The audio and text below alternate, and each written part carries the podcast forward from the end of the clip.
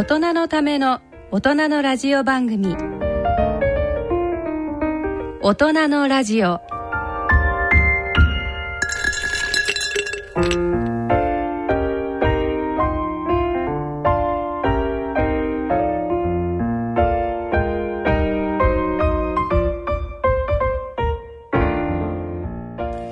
皆さんご機嫌いかがですか？坪田和夫です。ご機嫌いかがですか？西澤邦弘です、えーこんばんは久保田恵里です。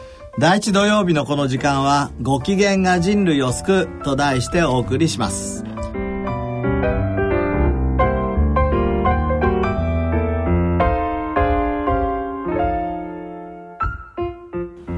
大人のための大人のラジオ。第一土曜日のこの時間を進行いただきますのは慶應義塾大学医学部教授の坪田和夫さん出版プロデューサーの西澤邦弘さん。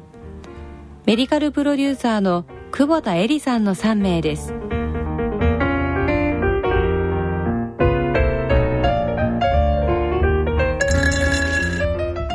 ええーと7月に入りました、えーここ1ヶ月もいろいろな動きがありましたが、えこんな、えーメールが、えー神奈川県60代の男性から来ております、えー読みます6歳になる初孫が誕生日に将来はお医者さんになっておじいちゃんが病気になったら治してあげると嬉しいことを言ってくれます。ねね可愛いですねそれだけでも涙だね本当ですね、えそして嬉しい反面最近はお医者さんが起こす事件ニュースが多くなったような気がして複雑な思いもしています。論文のデータ改ざんをした大学病院の医師や病院に放火した研修医ちょっと異常だよね、人工透析患者の管を抜いた医師。上司の医師によるパワハラ自殺、えー、と週替わりのようにお医者さんの事件が出てきます。一方で勤務医の平均年収は1600万円というニュースもありね。高収入ではあると思うのですがとても幸せそうな職業には思えなくなりました、えーお医者さんは一体何が楽しみでお医者さんをしているのでしょうか、えーと追伸があります、えー最も私の血を引いている孫ですのでとても医学部に合格するとは思いません。今のうちだけの杞憂かもしれません。なるほどね。これねまず僕いつもマスコミに対してね、うん。ちょっとあの一言言いたいんだけど、はい。います。いついつもさなんか、えーマイナスのことばっかりが報道されるのねで日本のやっぱり医療って基本的には素晴らしいんですよ、うんアメリカの4分の1の医療費で、そうですよね。そして寿命はこれだけ長く伸びてて、うんうんで何か問題があったら、うん。やっぱり治してもらえるという安心感のもとにいるわけですよ。うんうん。アメリカなんか少しお金がない人ってかかれないのよ病気に。そう病院にですよね。でそれはないんだから、まず最初にすごくいいっていう全体が見えなくなっちゃうねこういう悪いことそうなんですよね。このね方なんかそうだと思う。そうですよね。だからアメリカなんか結局その医療費の破綻が払えなくなって自己破産する人ってもう過半数以上じゃないですか、あのアメリカの自己破産の。異常にだからこう先生おっしゃったようにね、うん。やっぱ医療が普通の人が受けられないっていう状態になってるわけですよね、だって人工透析いけないのよ。お金がないと腎臓で死んでいくんですよ。いや日本はね保険医療ですからね。ちょっとうんそう病院に放火しなきゃいけないと思いますそれちょっとよくそう。そう。いや、だから、まず、そんなにね、暗いニュースばかりは報道されるこのマスコミの体質なんとかしてほしい。そう本当に。僕もねあの一応あの言っときますけど私のやってる日経ヘルスっていうのはですね、うんあの批判したりあの人の足を引っ張ったりする記事は、まあ、健康誌を読む人はあんまり楽しくないから、楽しくないよ。あのできるだけやめようということにしてるんですけどね、まあ、健康法だってあの、ね、それぞれの主観があって選んでるわけで、どうしてもだからそのテレビとか、あのー新聞、んね、特にその一面とかトップに近いところに行けば行くほど、マイナスな話がトップになることが多いですよね。そうですね。なんで？まあこれは、うん、あの、変えてほしい。それから、ねえっ、と、平均年収1600万円でみんないいなと思うかもしれませんが、お金目的で医者になるのは本当に進めない。うんというのはねこれ1600万円って言うけど、ん医者のその労働時間ってむちゃくちゃ長いから。先生見ててもそういや長いですよね。本当にだからこれ はねいいわゆるね労働集約型だから、うん働いてる時間が圧倒的に長いんですよ。うんだから責任も大きいわけですよ。そうですよねだから、この患者様を治したいとか、うん。医療が好きな人じゃない限りは俺は進めないね。うん。うん。あとそのね、レジデントって言ってまだお勉強期間中の医師の年収は今、まあやっとついたとはいえ、350万円ぐらい。ですよね。だからそれが24歳ぐらいから、まあでもそれは3年ぐらいのことなのでうん。改善されますけど、うんだけど基本的にお金が欲しいからとかいうのでなるのは、あの絶対後でうん。後悔する、そうですだってもっといい職業いっぱいあるもん。うん。それからいくら経っても例えば僕が角膜移植やっても、うん。例えば研修医が角膜移植やっても、うん。保険で支払えるお金は一緒ですから。うんうんそうですよね。すなわちずっと一緒なんだよ、うん。だから労働集約型。だから僕の労働時間は研修医の労働時間と同じだけ支払われる。つまり医療費としては評価されないってことですよね。そこは。そうそうそう。だからそれでもやっていくっていうのがうん。楽しいと思う人はそうですね。でもそ楽しいと思う人にとってはすごくいいですよ、うん。だって患者様から喜ばれてさ、うん。べそれはお金では変えられないでしょ。だって「うんああ先生見えるようになりました」って言われたらさ、それだけでさもうい毎回言うやるたびに踊りですよ「はいやがったよかったよかった」って本本当本当踊ってもいいから。ここのだからねお孫さんみたいなこうきっと気持ちが一番重要なんですよねそうですよね。きっとね。おじいちゃまを治したいっていう。ね治したいねと、うん実はうちの研修医とかも「うん。お前なんで医者になったの?」とか言うと、うんうんこういうストーリーをみんな持ってるああのであの研修医ねうち今12人来てるんですけど、え3つ教えるんですよ、うん。一つは技能って言ってその手術したりとか、うん。えー目で言えば眼底鏡を使ったりとかそうい。う技能ね、うん。もう一つは知識うん。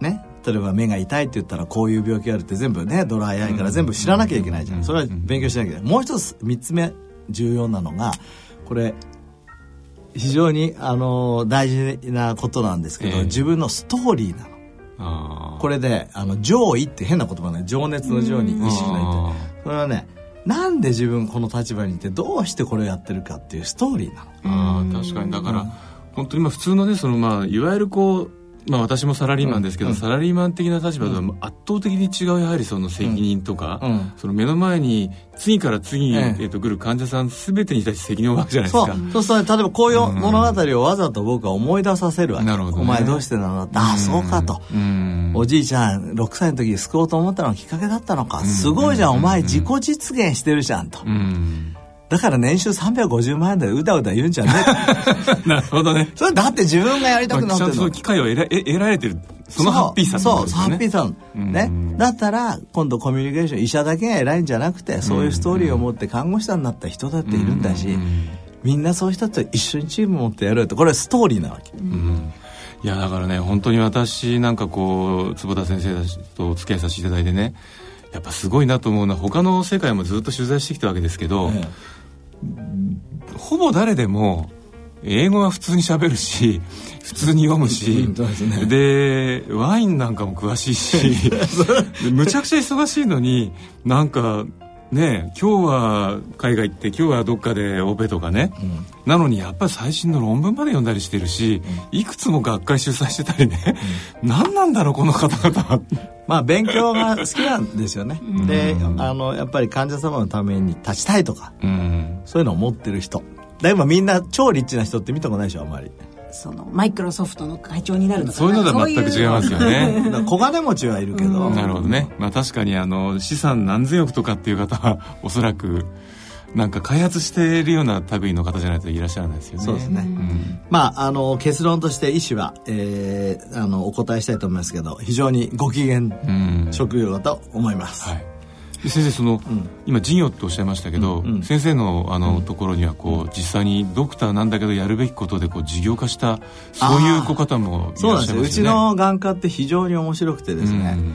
この間僕より10年下の、えー久保田亮先生っていう先生が、ええ。アキュセラっていう会社を、すごい注目の会社ですよね。そうですね、あのカレオファン編成って言って、うんうんえー失明率アメリカでは第1位の病気。これ治療法がないんですけど、えそれに対する飲み薬の開発を始めて、この間マザーズにあの上場しました、で彼なんか本当に素晴らしい。そうですよね、うん。今度はあのうちの慶応の眼科のねあの客員教授になってもらってです。ねへー。でうちの、えー若いレジデントでうん。やっぱりそういう、なんていうのかないろいろ大きなことを考えてるやつもいるわけですよ、うん。医者ももち医者でただ治すのももちろん大事だけど、うんなんかもっと薬剤開発してやろうとか、うん。し世界の人を救いたいとかでそそうういうやつを刺激してくれっていうふうにお願いしてる、だからまあ僕たちみたいなビジネスマンは医師にはなれないけど医師はビジネスマンにもなれるって意味でそれは非常に珍しいタイプだけど でもそういう人がもっと出てくることを良しとして、うんそうですね。ちの眼科の中にはそういうね、うん。あの二足のわらじプログラムって言うんだけど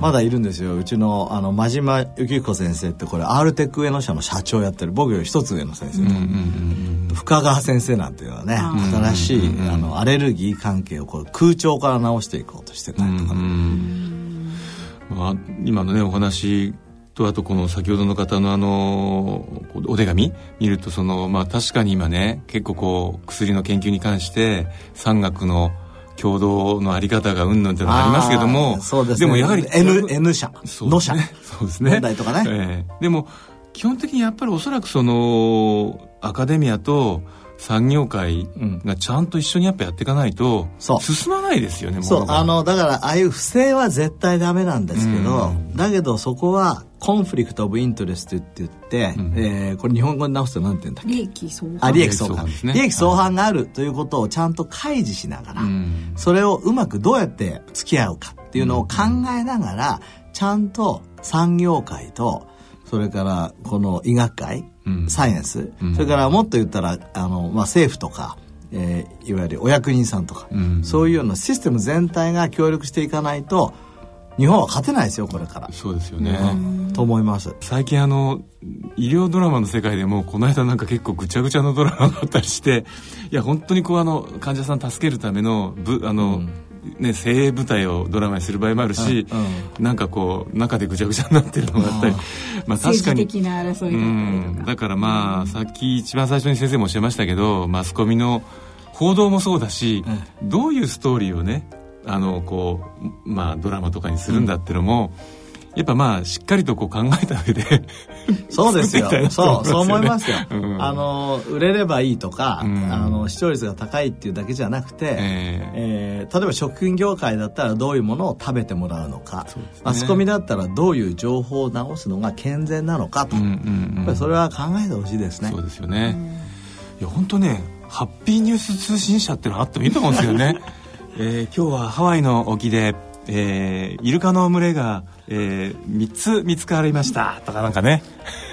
あのそうポジティブサイコロジーでアメリカの先生ですかね、うん。会った時に校長先生小学校の校長先生が、うん。まあ、毎朝とか週2回あのお話をすると、うん。でその言葉を全部記録してどれだけポジティブワードを言うのか、うんうんうんあとネガティブワードを使うのか、うん。それをきちんと解析して子どもたちがどう育つのかっていうのをなんか研究したいって言ってる先生がいて。やっぱりだから校長先生もなんかそれをするなとかやめるなとかっていうのよりもこういうふうにやっていく方がいいですねみたいな頑張りましょうみたいなポジティブワードでやってる方が違うんじゃないかそうですよね。いうようねなだからこ研究もある。のお便りくれた方もお孫さんせっかくそう言ってくれてんだから 頼むともそうですね。ね、楽しみにしてるよって、ね。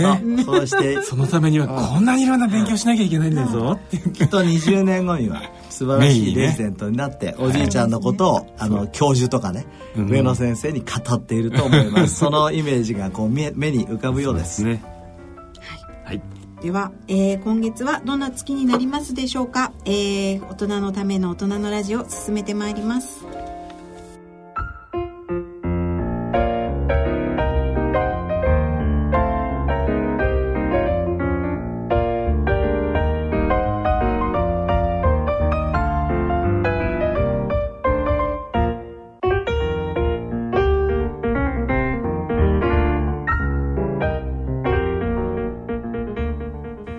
人のための大人のラジオ。この番組は野村証券ほか各社の提供でお送りします。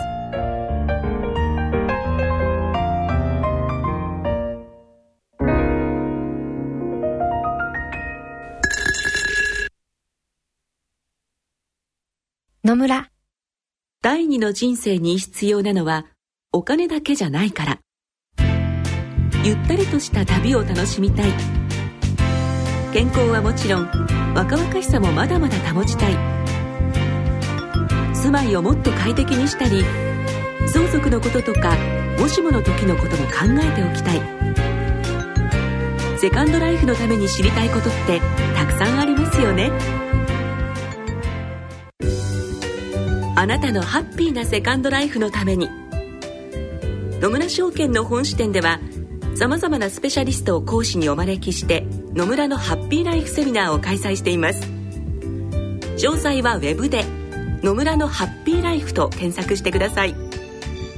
なお当セミナーではセミナーでご紹介する商品などの勧誘を行う場合があります。それの村に来てみよ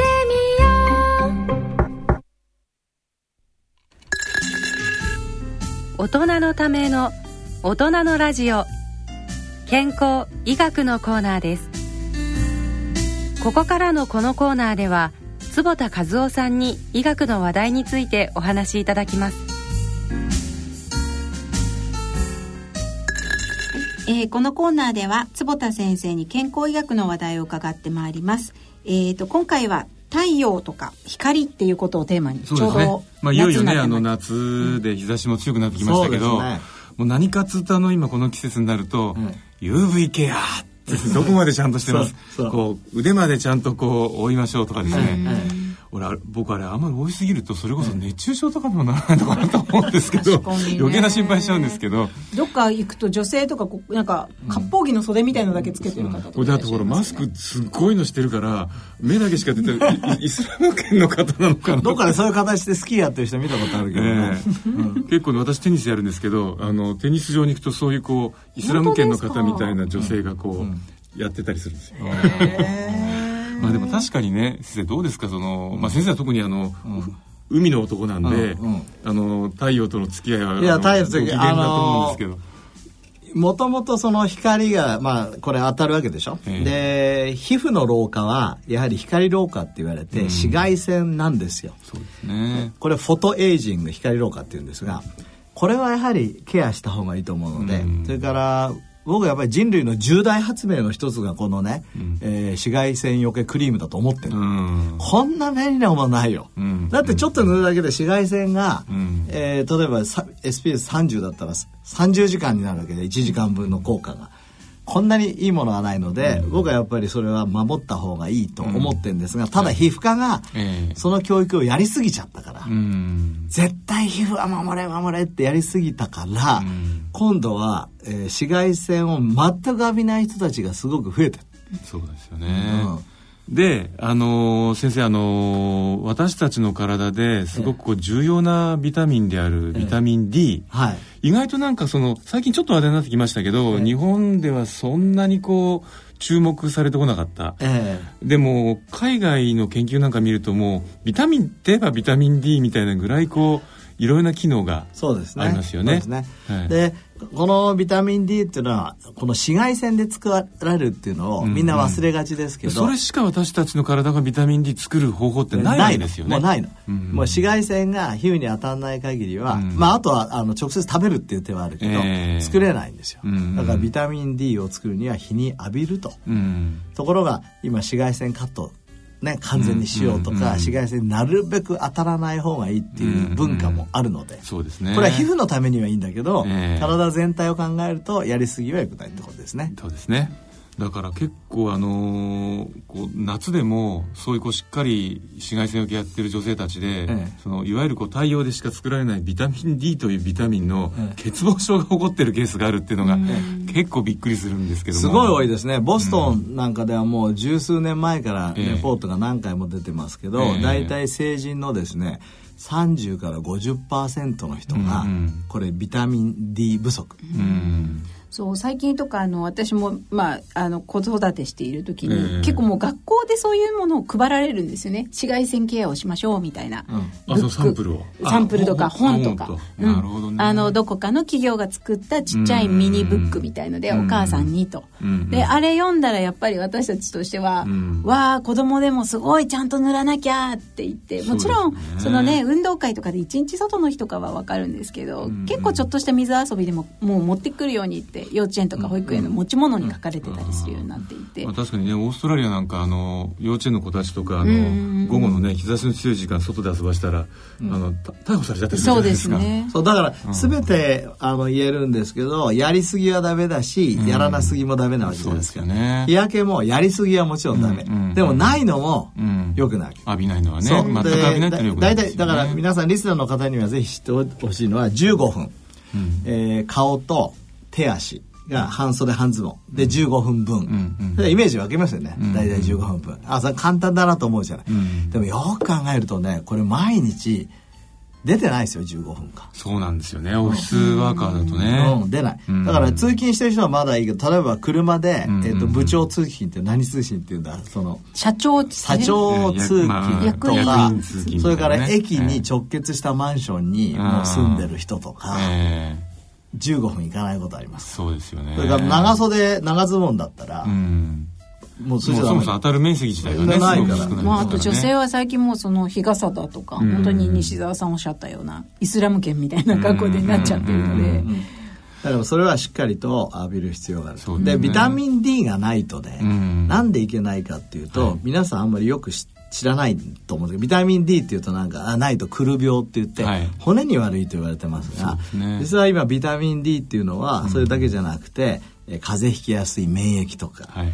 がんになりやすい免疫とか、ええ。それから、えー糖尿病とかも糖尿病にも関係ある。それから筋肉の、その、を保持するにも重要だし。あ、と認知症とかもそうですよね。認知症にも大事、あとうつ病にも大そうで事だし、すねそういうことを考えると本当に大事ですよ。だからもしねその非常にこうちゃんと UV ケアして肌を守るのは、まあ、それはそれで、あのわ気持ちわかるんですけどだとしたら少なくともビタミン D に関しては、お魚ちゃんと取らないとね十分なビタミン D とあとはもう取れるものあんまりないんで、もしちゃんと UV ケアするんならビタミン D 対策としては少なくともお魚は毎日食べるようにしないとそうですね相当厳しいんじゃないかなとそうですね。お思いますよね。魚と、まあちょっと弱いけど、えー、まあ、えー、椎茸とかね。うん。干し椎茸。だただお魚は強いですね。もう圧倒的ですね、だからやはりキノコもあの日光に当てると、結構そのさお魚と同じような活性型の BD になるらしいですけど、うん。そう。こう暗いとこでん。ガーって乾燥させちゃうと、D の2っていうね、うん。ちょっとこう活性が弱いタイプなんでやっぱりお魚が圧倒的に効率的ですよね。お魚食べることと、それからやっぱり外15分1日と。そうですね、あのーまあ、皮膚がんをね、すごく恐れたりとか、日焼け恐れる人ももちろんいるんですけど、あの、赤道直下ってね、やっぱり、あの、皮膚がんだけはいいけど、他のがんってすごい少ないのよ。イメージわかると思うけど、赤道直下の人ってうつ病も少ないし、ええ。あとインフルエンザとかも少ない。少ない。ええあれでもどうなんですか？結構もうそういうあの日光に対して進化を遂げて、こうしっかりこう黒くなってる。黒人の方々は一番少なくはですよね。足りないあ足りないあそうか逆に彼らは皮膚がんはそんなにならないね。少ないんだけどは他のい。がんになりやすく、なりやすい。ちゃんと浴びないと。浴びないと。ですよね。で日本人も足りない。白人に比べるとね。ですよね。で、じゃあどのぐらい取ったら、これ数値的なことになっちゃうと、ん。まあ難しいんだけど、ええ。あの、血液の中のえー濃度で20ナノグラムパー ml って、まあだから20って、ええ。それ以下の人が大体2、30%いると言われてます。それは結構危ないですよね。全然女性外行かない、もう皮膚大事にしてる。それから30が一応ボーダーラインなんだけど、ええ。30以下の人がだから3、40%から50%ぐらいいると。うん僕ね、どのぐらいかっていうと今80。すごいな 80。あのえ？なんですか？ビタミン D の血中濃度がこれ以上だと結構抗がんよあ100からがんの予防150ぐらいまではいいと言われてて。そうですね。だうんだ60以上ぐらいあると、かなりそのがん予防的な作用があるっていうのがまあ出てますよね。アメリカに ACAM ってアメリカンカレッジ・オブ・アドバンスト・メディスンっていう学会があるんだけど、ええそこではもう常識80。うん。だからそこ怖いよね。80以下だとお前少ないなと。で、どのぐらい取ってるかと今5000インターナショナルユニット。5000ですか？5000取ってるの。へえ。僕2500かな。うんそうそう。あのね、普通に買うとね、400ぐらいなんですよ。ですよねだから、ええ読者の皆さんね、あの、400買っても、なかなか上がんないですよ。うん。えーうちの子供たちには2000を飲ましてますあけど。でーまあ、今、やっぱり普通で、あの、ドラッグストアで買えるので、高い、あの、あそれなりに高いのは1000入ってそうですね。るやつがあ1000の。ちっちゃいやつを2粒ぐらい飲むのがいいです、ええそれからビタミン D のいいのは安い。そうなんですよね。サプリメントむっちゃ安いですよね。だから、ううんん、高価霊学会の理事長として、はいよく、坪先生、サプリメント、たった一つだけ、えー推薦するとしたら何がいいですかって聞かれるわけです。えーと俺考え、ああ、ビタミン A もいいし、ビタミン C もいいし、ビタミン B も大事だよ、ビタミン E も。だけど、えいろんなことをコストエフェクティブ考えたら、うんビタミン D だね。うん、圧倒的に安いですよね。そう。そうさ今のその1000 1000一粒に 1000IU 入ってる、うん。60粒入ってるやつで、うん。1000円しないですからね。そうなんだよ。960円ぐらいですよ。そうそう。でやはり飲むようになってからあの坪田家もね子供たちの風邪不率は非常に少なくなったし、僕うちの子もはい行かなくなりましたね、うん。大事ですよ。大事ですよね。あとそう先生あのえこの「太陽」って言えばね、ええ。この間あの「セル」っていう雑誌に、ええ太陽を浴びてると、えベータエンドロフィンが出てきてですね。ね。でこれがこう、これが結構こう太陽を欲する麻薬的な、あの働きになるから、気をつけようみたいなトーンがあったんですけど、いや私なんかあ太陽浴びてやっぱご機嫌になるのがこれは、そうですこれだよねって思ったんですけど、ん。どうですか、まねあ気をつけようっていうかまあもちろんそれもあるけど、ええ。太陽を浴びたことにインセンティブだから、うんうんうん。太陽を浴びさせるように働いてるわけでしょ。そうだから遺伝子がこう、そう。持つようになったとですよね。持つようになってる。そういうふうになってる、そうですよね。でそれからえんその紫外線だけじゃなくて、ええ。そこにはやっぱブルーライトも関与しまして、太陽を浴びるとブルーライトがものすごく目の中に入ります、うんうん。そうするとこの460ナノメーターのブルーライトを感知する僕たちのシステムが本当に綺麗に働くようになる、うんでサーカディアニズムが非常に綺麗にでよく睡眠も取れて、うんエンドルフィンだけじゃなくてホルモンバランスがすごく良くなるので、うんそういうことですよね。これはいいことだといいことですよね、うん。まあやっぱ太陽でご機嫌という。そう。そうそう。ただあのねほら、えっと皆既日食の時に話題になりましたけど、はい。太陽を見つめると、うん。その目に障害があるわけですよ、えーだからそれは、うん。えっと先ほど皮膚も皮膚の老化が、えー光老化フォトエイジングって言ったけど、はい。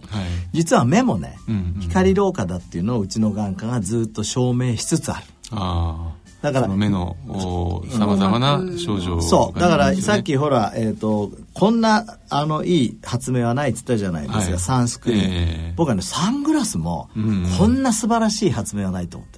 確かにそうですよね。あと自分の視線もこう隠せるし。いや、ダメだ。それいやそれダメですね。あのね、あの暗いのね、あのサングラスって日本人ね、黒、黒いのをサングラスと思ってるけど、うん。僕が言ってるサングラスはええ。透明なサングラス。あ本当に UV カット機能が入ってるやつですよね。そう。UV カットで。レイバンじゃなくてこういう。そうそうそうそうそう。トム・クルーズでトム・クルーズじゃないんですね。そう UV カットしてて後の光がちゃんと入ってきてて、うん。っていうのはやっぱり最高に自分はいいと思う、うんうんうんまあかなりね今あのメガネのレンズにも大概は大体まあ UV カット機能ついてるじゃないですか。もうほとんどついてる、ねだからそそれから必要な人はブルーライトカットもやれるし、ね。これからだからこういうあの目のお洋服についても、うんうんいろんなものが出てくると思う。先生がなんかこうこれからこういうのが出てくるんじゃないかっていう目のお洋服どんなのあるんですか？いっぱいありますよ。だから目のお洋服としては、ええ。えーと光の感受性からすると、ええ。こういう紫外線をカットでしょ、ええ。それから赤外線カットでしょ、ん。それからブルーライトカットでしょ、ん。それから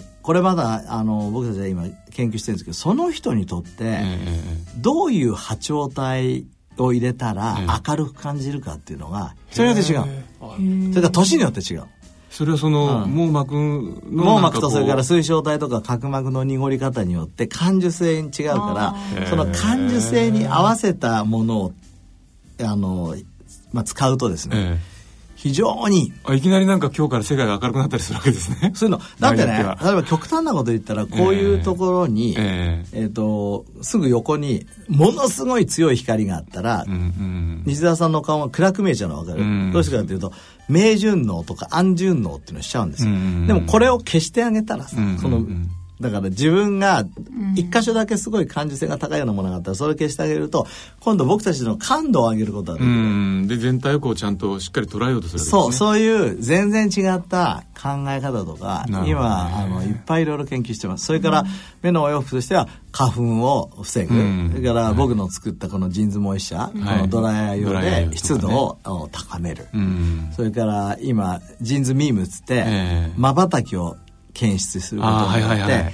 そのあんまりにもまばたきが異常だったりまた寝ようとしてたら、とかね。そう、はい。車運転してる時に寝ようとしたら、か 寝ようとしてるぜっていうふうにフィードバックが起きるとか、ね、あれってなんか携帯がななるんですけどこれがビリビリってなるえっ、と今いろんなナビとつなげようとナビからこう出すとか。警告が来たりそうそうそれとかそのあたりも研究中ですそうそう。あと上のライトを、ええ今度逆にブルーライトをつけといて、ええブルーライトで覚醒しますからね、うん。そういうものをするとか。すごいですよね。そういうことを考えるとね、そのまあいわゆるこうそのまあ今の最後のはまああの目のまばたきとかですけどその、それ以外ってみんないわば光をん。どういうふうにコントロールするかで、視界が変わったりいろいろなこうスイッチ機能が変わったりするってお話じゃないですか、そうそうそう。だからやっぱり太陽の光一つでちょっとこう使い方を変えるだけでなんか実は大変な可能性があるんだなって思うと、太陽すごいですよ。太陽すごいっつうかまあそれを使える我々うん。のだってさもともと我々のエネルギーの全てが太陽から来てんだから、そうですよね。石油エネルギーだろうがうん石炭だろうが全てただ唯一地熱うん。火山だけ火山と地熱だけは違うけど、うん。ね、水力発電だって太陽だから、うん。そうですよね。でこの太陽をどうやって使いこなすかっていうのはこれから21世紀のテクノロジーですよ、うんで先生ちょっと話が戻っちゃいますけど、先日あのブルーライト研究会ああはいはい。えこれ先生が、えー、3年前作りましたに始められて、はいはいはい。で今今まで、まあ、いわゆるその紫外線が目目の網膜とか、あのいろいろ病気にど,、どういう影響を与えるかっていうのは、いろんな論文があったり、もうお薬もあったりとかして、ででもこの新しく出てきたブルーライト、例えばその日常光の中で見てしまうこう、えー、とコンピューターのディスプレイだったり、テレビの画面だったりとか、あとまあライトだったりとか、そういうものが発する、あのー光に対してどういう目が障害を起こすのかっていう研究データってあまりなかったじゃないですか。でこの3年間ですごくあのやっと3年目にして、論文が先生のチームからもいくつか出てきたということで、なんかそのあたりいくつかご紹介いただけると。どんな研究があ進んだのか、あそうですね、はいあのこの可視光線って言って、えー、と目に見えてる光ははい。安全で,、うんうん。で紫外線みたいに見えない光が危ないっていう、今まで言われてたんだけど、ね。実は見えてる光自体が、うん。えー光老化フォトエイジングを起こすということを僕たちはずっとお調べてきた。その中でも波長の短いうん。エネルギーの高い、はい。い、わゆるブルーライトがうん結構網膜とかええ。ドライアイに悪いことが分かってきたんですよ。あでうちの小沢先生の網膜チームっていうチームがあるんだけど、えーネズミの実験ですけどまず、ーえでブルーライトを覗かないと障害が取れない、紫外線だけ外してあげても障害が取れない。例えばどんな類の障害なんですか？えっ、とね網膜が薄くなっちゃう薄くなってしまうとその障害が治らないってことですか治らない。もうブルーライトをカットしてあげると、ええ。他のグリーンとかレッドがあっても全然平気なの。だからやっぱりブルーライトが目の奥底に到達するうん。とそれが障害を起こすということが分かってきた。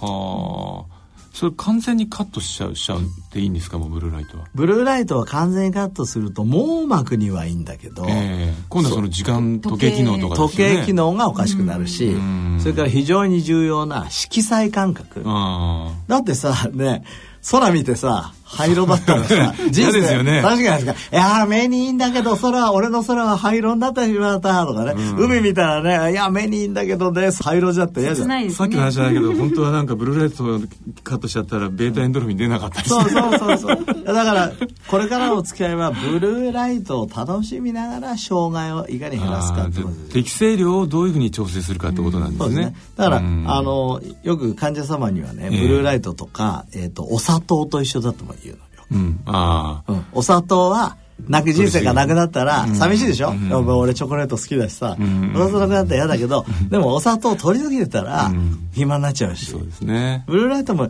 いらない時取りすぎてたらいろいろ問題になるから、ううん。まくお付き合いしようと。うん。でとにかく過剰になってきたわけよ。お砂糖もブルーライトも。人類が思いもしないぐらいに。そうですよねブルーライトは特に本当ここ数年でね、まあおさらになりますけどやはりこう iPhone とか、え iPad とか、あの液晶ディスプレイ、ええみんなこう出してるわけですもんねそう。そうだやっぱりおさらい大事だね、西田さん、ええうん。そうやって言ってくれるそうなんですよ。やっぱり、あの、ブルー LED が今のほとんど LED でですから、ね。ライトももうほとんど白熱電球売ってなくなっちゃったじゃないですか。全部 LED 電球ねってこと経済は、政策でもそうなっちゃいます。ですよね。だからいわばもうちょっと暗くなった時に部屋の中にあるものは全てブルーライトを出すものだってことですよね。いやこの間ね、ええ。もう冗談じゃないけどね、ええ。マンションのねモデルルームって見に行ったの。え本当にブルーライトだらけでここに行ったら病気になりますねいや本当もうそれをあなた買おうとしてんですかって俺い言っちゃう営業妨害しそうになっちゃったもう本当に。これやめた方がいいですよ。こんなとこ行ったら本当はひ夜まで昼ですよって。えうん。うん、でもイメージは湧きますね。わかる、ね。本当に明るいんだよ、うん。あの本当に LED ライトは明るいですけれど、うん。本当につけると夜本読んでると本を見てると太陽を浴びてるみたいですよ。なんかね。昼間のね、あの本当に。夜中にあの暗いとこからコンビニに入った時ってうわーってなるじゃないですか。だからあの明るさがほとんどずっとあるっていう感じですもんね。で太陽はもちろん明るいのはねみんな好きだから、ええ。みんなが集まる。そう、うんうんうん。お砂糖好きだから、集まるんだけどそれはやりすぎてよくないとう思うね、ん。であと先生ブルーライトもなんかいろいろ他の他の研究もね。えあのーブルーライトで最近になって面白いのはね何個かあるんですけど、ドライアイにも関係してるってことが分かってきた、えそれはやっぱり浴びすぎるとなるんですか？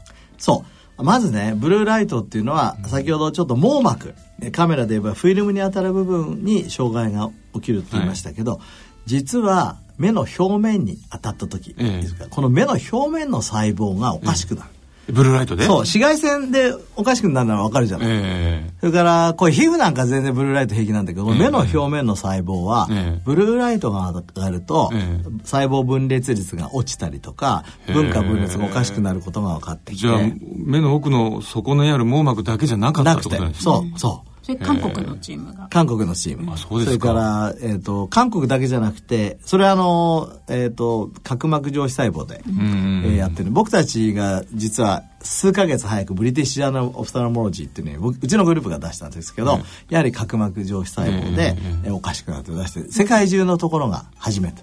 はそれからもう一つ、今僕たち論文を書いてるんですが、ドライアイで目の表面の涙の安定性が悪くなると、あうんえーブルーライトがそこに当たるとですね散乱する、あより見えなくなる。散乱しちゃうの。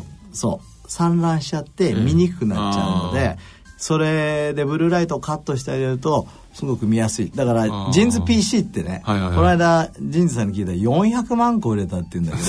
何万も売れてるんそうそう。あれやっぱり体感だからですよ。なるほどね。うん。国民グッズですね。そうですよ。だから、だからかけると見やすくなる。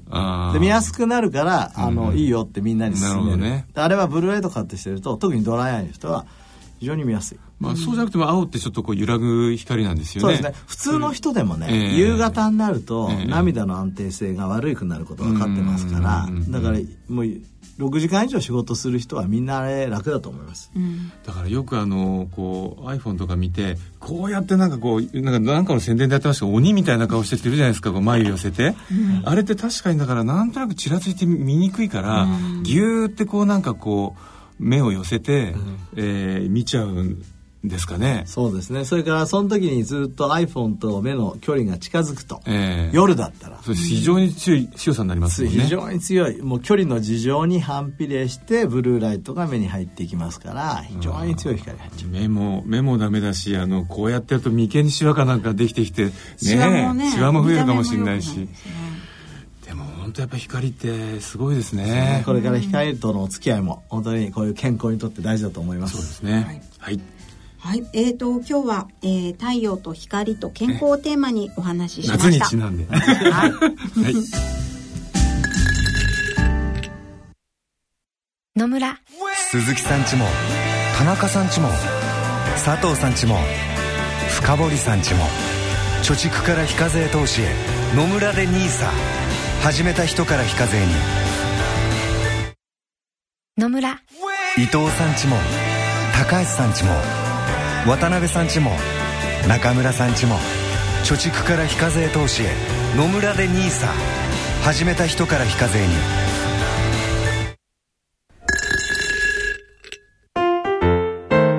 大人のための大人のラジオ。スポーツのコーナーです。えースポーツのコーナーです。えっ、と今日は皆さんも先週まですごく大変だったと思いますが、えー運動観戦、サッカー観戦と健康というところから話題を広げていければと思います。ね。まああの日本が敗退しちゃって相当がっかりした人もいると思うんですけどもまああのその後一体日本で、えー、それをの影響で病気になった人がどのくらいいるかっていうのは まだ出てないですよね。ね。今のところ出てないと思うんですけど実はそのちょうど日本の最後の試合がある前のあたりに、えー結構ニュースでネットニュースで流れてたのがあるんですよ、それ2005年のにあのドイツで行われた研究らしいんですけどもドイツがこう試合をしてるなんか7試合やったんですか、の時にしんもう心臓のこういあのイベントが起こるか、まあ、あのお心臓病が発生するかというので見た研究で、まあ一応そのおこれ、えーの去年発表されているようなんですけどこの研究によると、えー年齢とか性別とか勝ったのか負けたのかとか、えー外の気温とかあー二酸化窒素の大気汚染レベルも調整したりしてるんですけど、まあお変わんなかったって一応結果になってるんですね。ねですけど先生この辺りっておそらく、そう僕はね逆ええ。だと思ってたの、というのはあのちょっと前ですけど2008年にニューイングランド・ジャーナル・メディスにやっぱりねカーディオバスキュラー・イベント during World Cup サッカーっていう論文があるんですよ。まあそれ見てるのは同じですよね。これもねドイツからの研究なんだけど、ええ。ワールドカップサッカーの時に、ええ。これプロスペクティブ研究だから、ええ。あのちゃんと、えーちゃんと研究計画を立ててですね、うんその時に、ねはい。面白い。救急外来へのええ。受診率がどうなるかを、ええ。そのミュンヘンかなんかの地域全体でやってんの、えそうするとなんとね 2. 点数倍になる 特に男はひどい。ーそのお心血管の発作で。そう発作で。やっぱりだからこうあー。見ててこうあーってあの血圧とか上がって、ええ。で運び込まれてくると、ええ。だからそのコメント面白いですよ。最後のコンクルージョンのとこは、うん。だから、うん。本当に興奮する試合を見るときは特にね、心臓病病を持ってる男はうん。何らかの予防処置をしながら見るべきだ 負けた時の予防措置とかで興奮。興奮しすぎないように。興奮しすぎない録画で結果を知ってから見ましょうとか。リアルで見ない。みんなと。でもそうすると人生つまんない。まあそうですけどね。どうやって予防すればいいのいやかだから例えば血圧のね、予防するとかわかんない。血圧つけつけてこうピピピピピピッて消しちゃったりして。そのうちじゃあ病院病院かなんかサービスでさ心臓病の方。硫黄の感染、ね。感染室、そういうスポーツバーを作るといいかもしれないですね、あのみんな先生が周りにいて。あはいドクタードクターストップ。そうこれ以上見ちゃいけないはず。お部屋にちょっと変えられてる。でもそうか、あの先生前あの、大統領選でアメリカの、ええどっちのについてるかっていうんで、ずっとなんかこうせんまず選挙運動期間中の男性のテストステロン量を測ってあでその勝った陣営にいたか負けた陣営にいたかで見たら、えなんかで負けた陣営の方がガクッとあの男性ホルモンのそのテストステロンの値が落ちて、ええ。勝った方はブブッと上がったと。もしかしたらなんか先ほどの話なんかも、まあ、それそれも女性はややってなかったんですけど男性で少なくともその現象が起こるとすると、こう男性ホルモン値もキュッと下がって 何かこう、え。ーホルモンによるこうす制御力がダウンしたなんてこともあるんですか、ね、今回はだからブラジルで日本負けちゃったの日本全体のテストステロン男性ホルモン減っちゃった。やばいです。僕ね結構予防措置を取ってて つまりこう自分の好きなチームを見つけてってるんですよ。ずあのだからダラダラいろんなの見てあこのチーム好きだでだんだんだんだんそっちに対するの思い入れを高くしてる。なるほど。勝ちそうなところに。次の彼女を見つけてるわけですそうそうそうそう。やっぱりねあの保険をかけていややっぱだってサッカーって基本的に素晴らしい技を見るために見てるんじゃないかって、もううちのやつにも言うわけですよ。どうしていつもつけてんの？いやいやねそのもちろん日本も応援したいんだけど、世界最高のスポーツを見てるんだよ。出会いをそのすごいゴールの瞬間とかをさ待ってるんだよって言ってるんですけど全然理由になってない感じで でもよく考えてみるとこういうスポーツ観戦って面白いですよね、ええ。だってス,、ポーツやるのが楽しいっていうのは分かるじゃない。ええ。でもスポーツ見てても確かに乱すとさ、うん。面白いじゃない。ですついよね。手に汗握って。ねそうそう。そうそうそう。で、うん、それはやっぱりあの向こうが体験してることがええ。脳の中で同じようにシンクロするんですシンクロすることができるという特別な能力を我々が持ってるから、うん。こういう感染ができるんだよね。きっとうんだから、ね、よくあのスポーツのこう特にあの戦う形のあの形のこうスポーツのああの始まりってギリシャの時代に結局そのあのアクロポリス間でこう戦争してたのが、やめようよと、代表でこうレスリングみたいなことやって決めようじゃないかって、なんかそういうのがねあったっていうじゃないですか、でそういう形でなるべくその直接戦って、えーみんなのこう命を縮めるよりもこう代表にこう思い入れて、えー民族同士でちゃんとこう勝負しようと。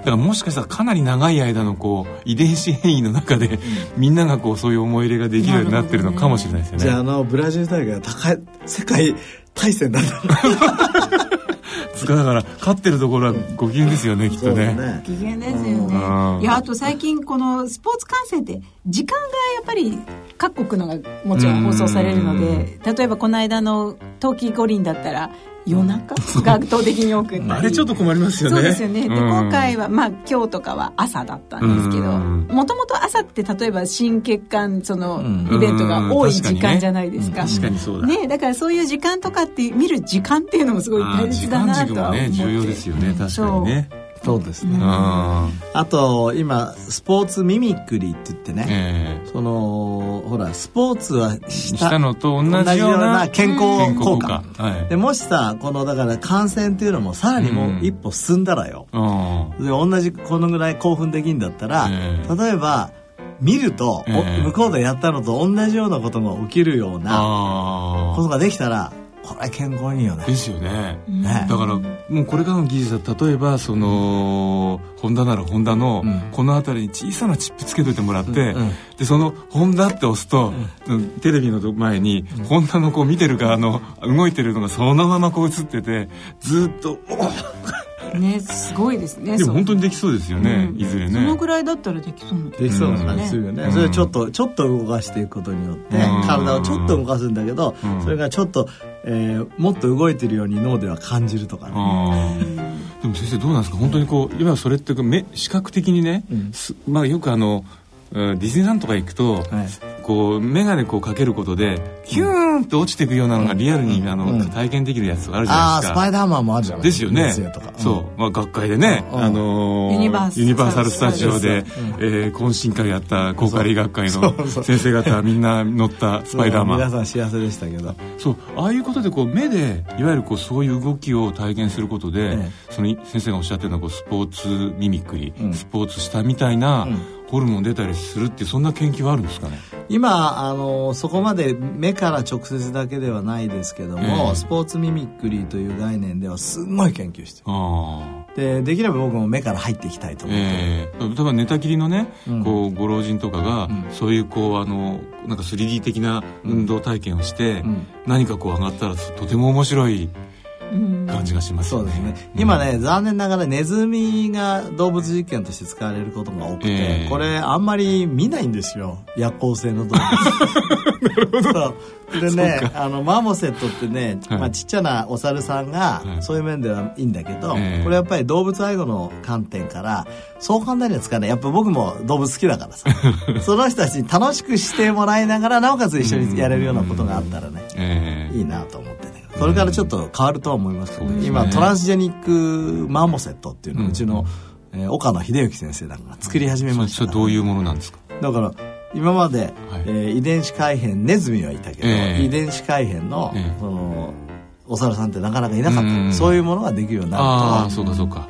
うん。と結構うつ病モデルとかとかアルアルツハイマーとか。それがたくさん動けるとか、うん。それから例えば僕たち今興味を持ってるのは目の中のねある細胞がないとどうなるのかとか。あそうするとその一つの細胞がないっていうことがうんどういう病気を起こすかと分かるじゃないですかなんかかなりレベルの高い仕事ができるようになってくると思います。うんだんだんなんかあの大学もこう動物園的に、あのいろんな動物がそういう動物がねそうですね。そうですね。だからそういう本当にやらなきゃいけないのは動物でやるしうん、逆にそのやっぱり動物実験に対するねん批判もあるじゃないですか。うんそれは例えば iPS 細胞から臓器を作ってそしてそれによってスクリーニングとかいろんなものをするとかね。だから結構いい方向にサイエンスは向かってると思いますけどね。ね。まあ運動でそんな方向に来ましたけども、あと先生この間ちょっと面白いまた研究がありましてね、運動をよくしてる人の方が、腸内細菌がですね、ダイバーシティつまり多様性が高いと、で特にそこで出てたのがあの結構こうあの腸の中にある無菌質って重要じゃないですか、でそれをこうちゃんとよく利用する菌があの多くいるとかねでやっぱりその運動してない群園で今度 BMI で見るとやっぱり太ってる方がよりこうあの菌の種類が少なくなってるみたいなのがあって、で、えーまあちょっとまだ関連性あってよくわかんないところもあるって言ってるんですけどいずれにしてもどうも運動すると腸にもかなりこう腸内環境も良くなるらしいっていう結構珍しい研究だったんですけど。ね、まあ、あの今ね、はい、えっ、ー、と運動するとどうして体にいいのかっていうメカニズムについては、えー、世界中で研究されてるんですよ、えー、だってさ僕たちもやってるけど運動させるとネズミをね目にいいんですよ。ドライアイにいいんですよ、涙が出るんですよ、だけど筋肉を動かしてるわけじゃない、筋肉を動かしてどうして涙腺涙の線が良くなるのかわからないでしょ、で例えばハーバード大学のスピーゲルマンなんかは、アイリシンっていうホルモンが出て、それが脳とか、まあ、僕たち今研究始めたんだけど涙腺とかに到達して、でミトコンドリアの機能ね。だからエネルギーバランスを良くするんだと、だからもう一つ今腸内細菌も非常に今注目をされてて、運動すると、えーと、大体交感神経と副交感神経のバランスが変わるのと、えー、食べるパターンが変わる。それから脂肪酸と炭水化物のパターンが変わる、うん、なるほどなるほど、うん、そうかそうか、うん、そりゃそうですよね。そう。そうすると腸内細菌が良くなって腸内細菌が良くなることによって体の中を回る酢酸とか酪酸とか、そういうペプチドが変わって、脳にも、えー、影響を与えると。最近出たのあれ読みました？あの、えーと、なんで、えーこう腸内細菌が変わるといいのか。ね、うん、えっ、ー、とあ西澤さんの好きな大麦とかね。いわゆる食物繊維。そう食物繊維を取るといいのかの一つのメカニズムとして、えー、ファーメンティッドな、はい、そういう炭水化物を取るとですね、えー、酢酸ができるの。そうあの酢酸とまあ酪酸も酪酸もできるんだけど、ね、今回出たセルカネイチャーの酢酸、えーそそれが脳のハイポタラマスに効いて、はいはいはいはい今までは。日本語で多分。あごめんなさい。えっ、と視床下部視床下部そうですね、脳の一部に効いて、で昔はあの GLP ホルモンとかホルモンを介するっていうストーリーだったんで、今度は違うんですよ。食欲を抑えるんだ、うんうん直接的に効くのがあれは面白いですよね。なんかホルモンを通してとかじゃなくて。いや先生その前にね1年ぐらい前に出た研究があったんですけどやはりファーメンテって発酵する繊維を取りました。そしたらその研究はその実は今先生おっしゃったあの酢酸と、あともう2種類その繊維質でできる物質が、あの酪酸とプロピオン酸ってありますけど、でこれ実はその前の研究はこの酢酸以外の2つのこの物質が違う経路で脳に働きかけて食欲を抑えてるって話だったんですよ。ってことはそのもしかしたら今回のやつで食物繊維を食べました。でそれをあの代謝する腸内細菌でできる3つの物質がそれぞれ違う経路で脳に到達して食欲を抑えたりあとなんかね糖の申請も抑えたりするっていうのが出てたんですあとは、えー、プロピオン酸が方一つはですね造血作用にこう関わってるとかだから腸って本当にいやそう。腸っていうか腸内細菌、それからいいわゆるそのファーメンティッドこれ、日本語に直すと何なの？発酵発酵する繊維ですね。ね、はい、腸内の中でのそういう善玉菌の繁殖、まあ、これを発酵。善玉菌が増えることを人類は発酵と呼んでるわけですよそね、それは非常に重要で、まあ、西澤さんがこの間あの高価例学会でこれを言い過ぎたために 日本全国から大麦が消えて。買えないのよ今。そうあの朝一がまたねすごい特集やっちゃったんですよ、あそうか、えー、でも確かにね見ていくと陸の作物で水溶性繊維が一番おそらく効率的に取れるのは大麦なんですよ。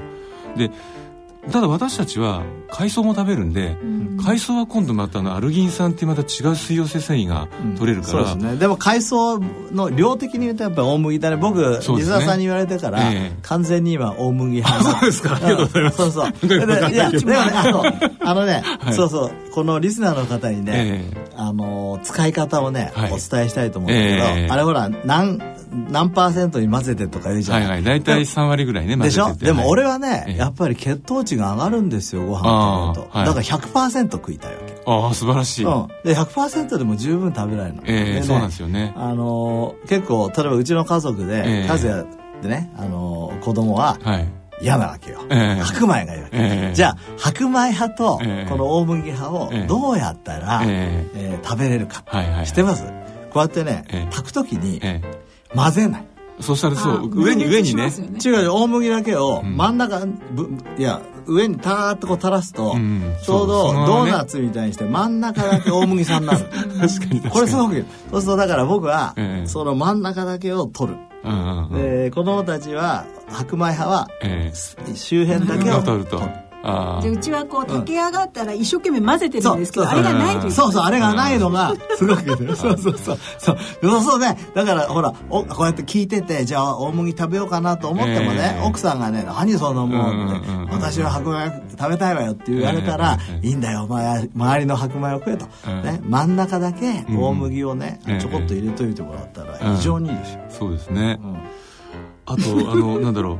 こう主食じゃなくて食べる食べ方もね、ええ。実はあの簡単にできて、あの普通のこうあのお湯いっぱい沸かして、ええ。あのそこに投入すると、ん。15分から18分ぐらいで大体茹で上がるんですよ。そう僕もそれもねあ西田さんから聞いたのがそそううプクプクしててさ、ええなんか面白いよね食感がそうなんですよ、でねいやそれこうスープとかにそのまま野菜代わりに入れると、あこれいいなと思って調べたら、古代ローマでなんか一番有名なスープの一つは大麦と豆のスープなんですよ、だからやっぱどうもそおそらくそういうこう野菜とほとんど同じような食べ方をされてたみたいですね、あのアメリカの Calorie Restriction Society のあのプレジデントのご,、あのおご自宅にお邪魔をしたことがあるんですけど、えっと大麦ってこう、あえっと英語で barley って barley言うじゃないですか barley。ですねそう、ええすべてが barley soup。barley salad。barley なんとかっていうので。すすごい。なで日本でその時ってあんまり大麦って言ってもなかったので今から10年前ぐらいですかね、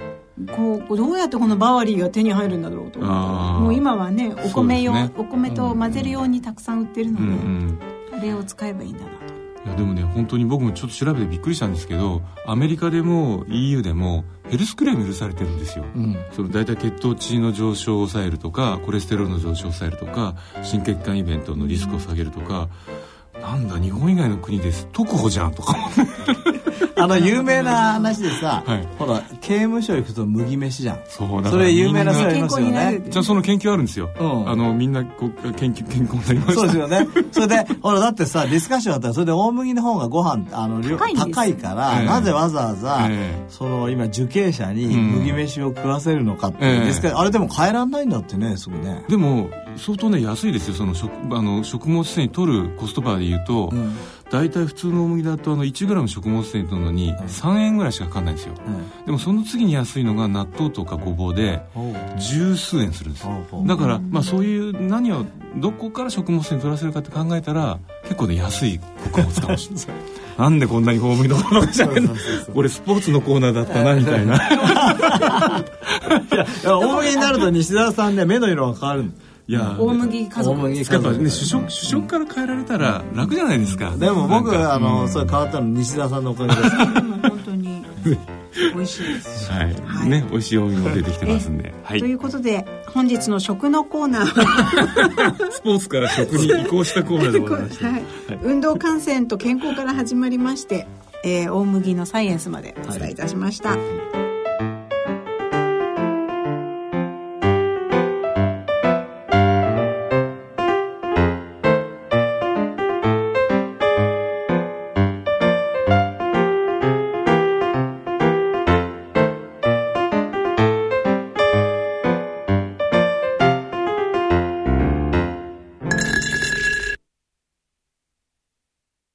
村。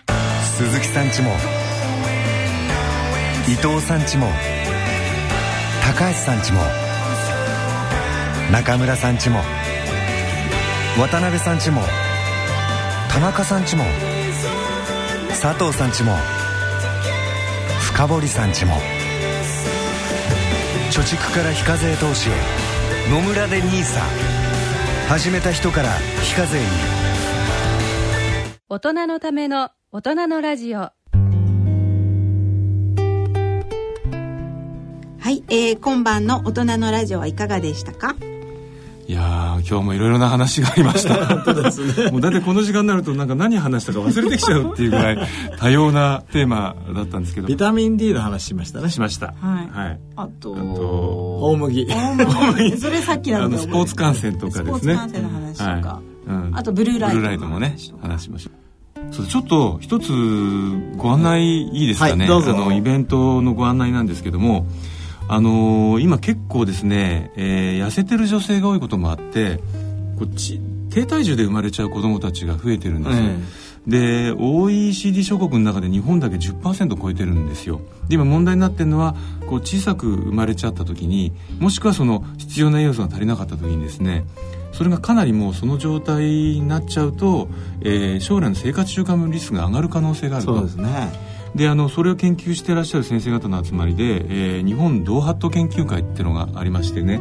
これこうあの7月の末にあのこの、え1年間の研究発表があるんですけどもそれに併設する形で、えー7月27日のですね日曜日にあの早稲田大学の国際会議場でソニーのあの伊深さんの伊深大記念ホールっていうのがありましてですね、ここで1時半からあのまあ、これこれから子供を産みたいって考えてる、えー方々向けの、えー元気な赤ちゃんを産んで育てるためにっていうセミナーをやりますんで、えーぜひねこの機会になんかそういう問題にも関心持っていただきたいなと、参加費とかでもう無料です。無料。で。登録も必要な。はい、あのああ登録はすみません。あの一応していただいた方がいいのであの今度7月2日に発売になっています日経ヘルスのを立ち読みしていただきますとですね、えー案内がどっかにページに出てますし。買ってくれたら。買っていただけいやーまあ立ち読みしていただけるとあのわかるしあでも西田さん、はい。確かに今ね、はい。あの赤ちゃんの時お腹の中にいる時から、ええエピジェネティックいわゆる遺伝子の発現パターンが変わってしまうと、はい。だから三つ子の魂100までじゃなくて、えー赤ちゃんのお腹にいる赤ちゃんの魂100までになっちゃったので。そうなんですよだからねその間にどういう生活をしてどういうものを食べて、ええ。というのは非常に重要ですね。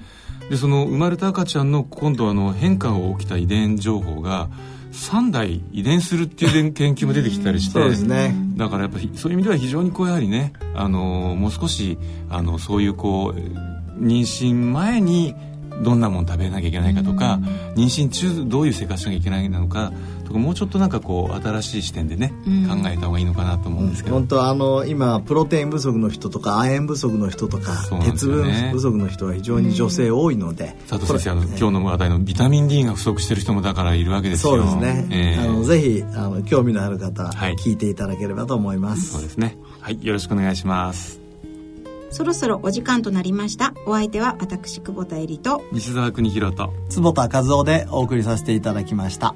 はい、えー次回私たちがお会いするのは来月8月2日の放送となります。それでは次回放送まで。さようなら。さよなら。さよなら。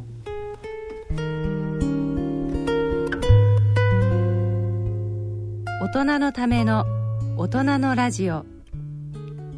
この番組は野村証券ほか各社の提供でお送りしました。